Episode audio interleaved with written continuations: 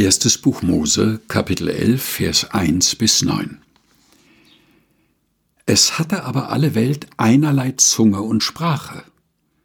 Als sie nun von Osten aufbrachen, fanden sie eine Ebene im Lande China und wohnten daselbst.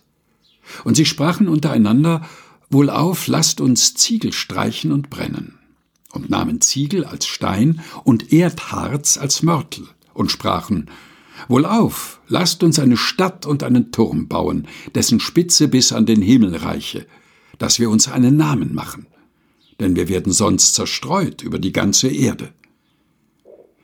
Da fuhr der Herr hernieder, dass er sehe die Stadt und den Turm, die die Menschenkinder bauten, und der Herr sprach, siehe, es ist einerlei Volk und einerlei Sprache unter ihnen allen, und dies ist der Anfang ihres Tuns.